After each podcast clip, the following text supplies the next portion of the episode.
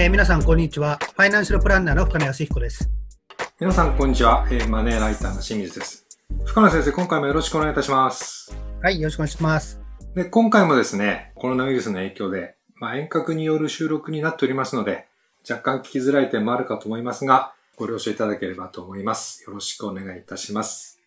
今回はですね、やはりあの、新型コロナウイルスの影響のテーマなんですけれど、かか関係するテーマなんですけれども、どうしてもその家計が厳しいということで、まあその方法としてその家計を見直すということがまあ一番オーソドックスな方法だと思うんですけれども、はい。これがまあ、そうは言っても、あの、なかなかうまくいかないっていう方もいるかと思いますので、うんその辺をちょっと絞って考えてみたいと思いますが、はい家計を見直す、またはその支出を減らすっていうことのですね、大前提としてまあ、いろんなポイントがあるかと思うんですが、その辺からちょっと深野先生にお伺いしたいんですけれども、まあ、その大前提という意味であれば、えまあ、清水さんとですね、よくマネープランクリニックのですね、相談文を見てると、え、え必ず言うのが、〇〇万円、使途不明ですよね、と、え。そうですね。あるじゃないですか。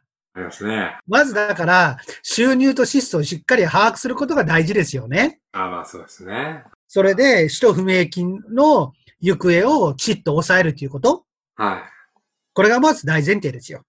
そうですよね。で、それらは、まあ、できてるっていう前提で、まあ、お話しすると、まあ、どこをどう落としていくかっていう形になると思うんですけども、ちょっとこれ考えなきゃいけないのは、どうしても節約っていうと、はい。皆さんその食費とかね、水道光熱費って考える人多いじゃないですか。はでも、今回は、えー新型コロナの場合、不要不急の外出は控えろ。い。はい。いわゆるステイホームって言われる形で、家に切るケースが多いですから、まあ確かに食費の場合はまあ外食は削れますけども、はむしろ、うちで食べるご飯っていうのは食費は増えてると思うんですよ。い。逆にね、増えてますね。あるいは水道光熱費だって家にいる割合がふ多いだろうから。増えます。うんだからこの部分をやっぱり削るっていうのは厳しいですよね。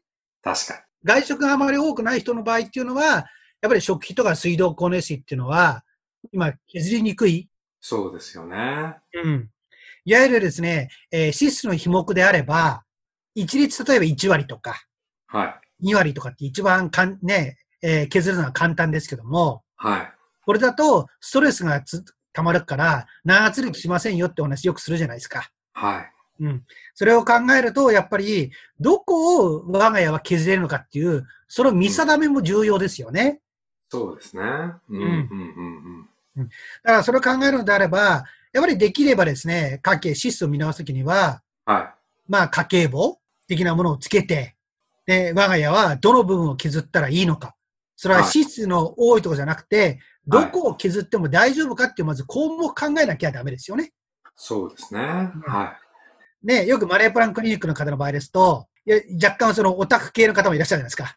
い。ええで、その方なんかの場合は、その部分はどうしても削りたくないっていうのを書いてますよね。ええ趣味とかですね。そうそうそうそうそう。そういう部分ってやっぱり削っちゃうと、他の部分の節約が長続きしないから、うん、うん。うんその部分はやっぱり聖域でやっぱり残さなきゃダメですよね。それ以外の部分をその足ししっかり削るってことを考えなきゃダメだっていうこと。わかりました。はまずだからその費目の管理っていうのを大前提でやっていただきたいなって思うんですよ。い。なるほど。まあそういうことが済んだ上で、あとはそれ以外に一般的なことって考えれば、やっぱり通信費が多めじゃないですか。多いですね。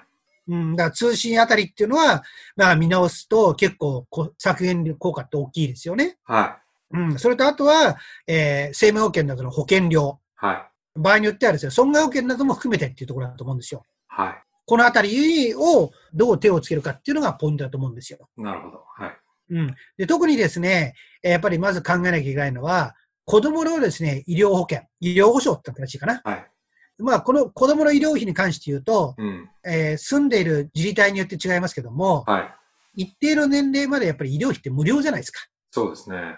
そうすると、その無料な期間が保険に入ったってしょうがないわけですよね。ええええええあるいは学習保険などにですね、特約としてついてたりとか。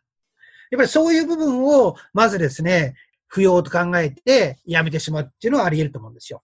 そうですね。あるいは、例えば死亡保障を得るんだとしても、解約返礼金、辞めた時にお金が戻ってくる解約返礼金がある、いわゆる就寝保険とか、養老保険だと保険料って高くなっちゃうんですよね。はい。そういう場合であれば、やっぱり保険料を安くするためには、まあ、いわゆるよく掛け捨て保険って言われるけども、はい。保証だけを買うっていう意味であれば、定期保険の方が合理的なわけですよ。そうですね。あるいは収入保証保険だってありますよね。保険金が年金のような形で入ってくるもの。はい。これも保険期間が短くなれば自動的に減額になるので、はい。無駄がなくやっぱり保証を得られますよね。そうですね。そういう形で、し同じ死亡保障を得るにしても、コストを安くできる保険っていっぱいあると思うんですよ。はい。まあ、それをやっぱりうまく使うっていうことが重要ですよね。あるいは、まあ、医療保険なんかに関しても、えーやっぱり日額ですね、まあ、1万円とかかけてる人もいらっしゃいますけども、え本当に1万円必要なのかどうかって考えなきゃいけないし、え。ええ。あるいはですね、医療保険のお金、がん保険に入るとか。はただし、がんになったとしたって、当然ながら通常の医療保険からだって給付金って出ますよね。お金ってもらえるじゃないですか。はい。らそれ以外に、がんの場合は、がんになったら手厚い保証が得られるってことだけじゃないですか。そうですね。まあ、それを考えますと、もちろん、がん家系であるとか、は自分は心配だからってあるかもしれませんけどもい。、はい。本当にそういう医療保険にプラスして、がんなども必要なのかどうかっていうのも、やっぱりこれ家族で話し合った上で考えていただきたいですよね。そうですね。はい。まあ、このあたりを見直すことによって、支出を減らすことってできると思うんですよ。はい。まあ、あの、今、お話に出たあの保険料ですとか、その前に出た通信費というのは、まあ、うんいわゆる固定支出ですので、はいはい一。回下げれば、あとずっと下がるということですから、そうですね。うん大変効率がいい、まあ、見直しの方法だと思いますね。あともう一つですね、え雑費が多い人が多いじゃないですか。え。ええ全部雑費って言っていますねそう。ですね。だからその雑費あたりっていうのは、もう一度紐解いて、えええ本当に雑費に入れてる費用が。必要なのかどうかってことですよ。はい。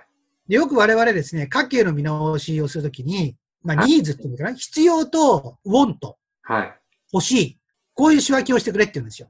ニーズっていうのは簡単に言うと、ええ。これは必要なものだから買わなきゃダメですよね。これに対して、ウォントっていうのはこれ欲しいだから欲求を満たすものだからどちらかっていうと無駄遣いっていうケースが多いわけですよ。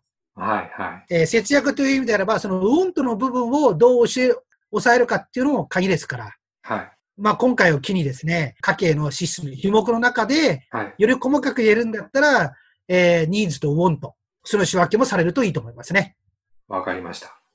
まあ、あの、節約と一口に言っても、まあ、人それぞれやり方あると思うんですけれども、これをきっかけに家計の内容をよく見直してですね、で、あの、自分たちがその削れるもの、削れないもの、まあ、家族でまあよく話し合いながらですね、決めていけば、例えばその月3万円なり5万円なりってことが、もしかしたらそう、そんなにあの、苦労せずにできるかもしれませんので、ぜひ、あの、実践していただけると思います。はい。フラン先生、今回もありがとうございました。はい、どうもありがとうございました。で、現在ですね、2020年の家計防衛ということで、リスナーの皆さんからですね、お金の悩みを募集しております。えー当番組の説明欄にあるあの応募フォームからですね、ご応募いただければと思いますので、どうぞよろしくお願いいたします。